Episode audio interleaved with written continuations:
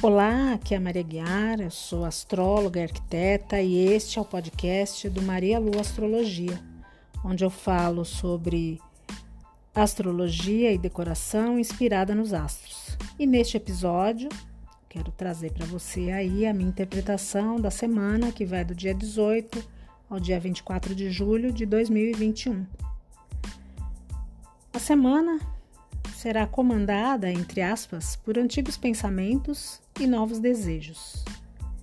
Ela começa sob a influência da lua crescente e segue nessa energia pelo menos até quarta-feira, quando aí já entramos na força da lua cheia, que chega para nós aí no dia 23, mais perto do final de semana, do próximo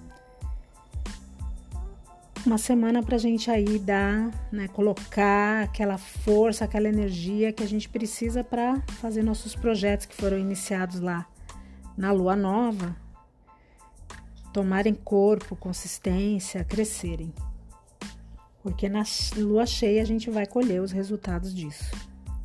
Então, essa semana, com Mercúrio fluindo com Urano em harmonia com Netuno, embora ele esteja no signo de Câncer e por isso a ideia de antigos pensamentos aí ainda estarem nos rondando, a gente poderá ter dias de movimento e agilidade mental com boas ideias, criatividade, novidade.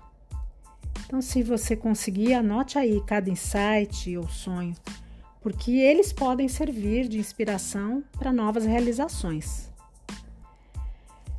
Esta será uma semana que favorece os estudos, os contatos e as trocas de uma maneira diferente da habitual.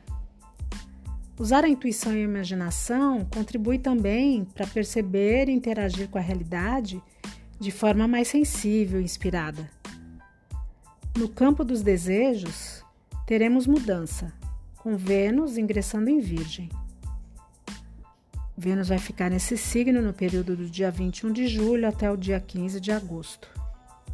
E nos dias em que ele transita por este signo, a beleza, a estética podem ter uma conotação de simplicidade, qualidade bem virginiana.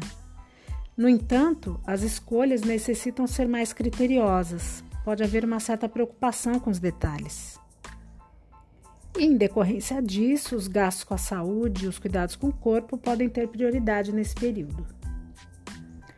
Mas fique atento, pois nos próximos dias, a oposição formada com Júpiter, logo na sequência aí do seu ingresso em Virgem, né, se forma oposição dia 22, ela indica uma tendência ao excesso de zelo com esses detalhes né, que eu falei anteriormente, ou exageros que levem a erros de avaliação, e de escolhas. E neste sentido, a insatisfação pode gerar carências a partir de expectativas que não serão atendidas.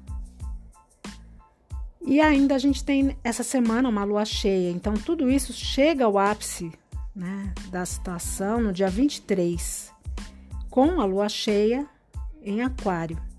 A gente vai ter o Sol de um lado em Leão Sol já vai ter ingressado em Leão, ele ingressa dia 22, e a Lua em Aquário. E Lua cheia é sempre aquele momento de intensificação de, das questões, né? Tanto nesse caso aí, questões individuais, como questões li, é, ligadas ao coletivo também. A lua cheia ela fará uma conjunção com Saturno, indicando o aumento do grau de exigência e comprometimento com os resultados que são esperados para essa fase lunar. E a comunicação do que provavelmente vem sendo criado e nutrido, até com carinho, já que nós estamos falando da alunação de câncer, terá o seu momento de confrontação.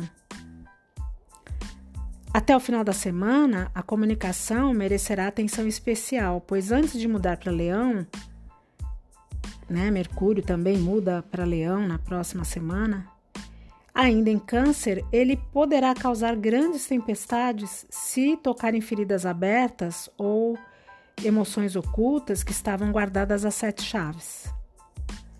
Pode haver aí uma tendência a discussões que levem a transformações profundas.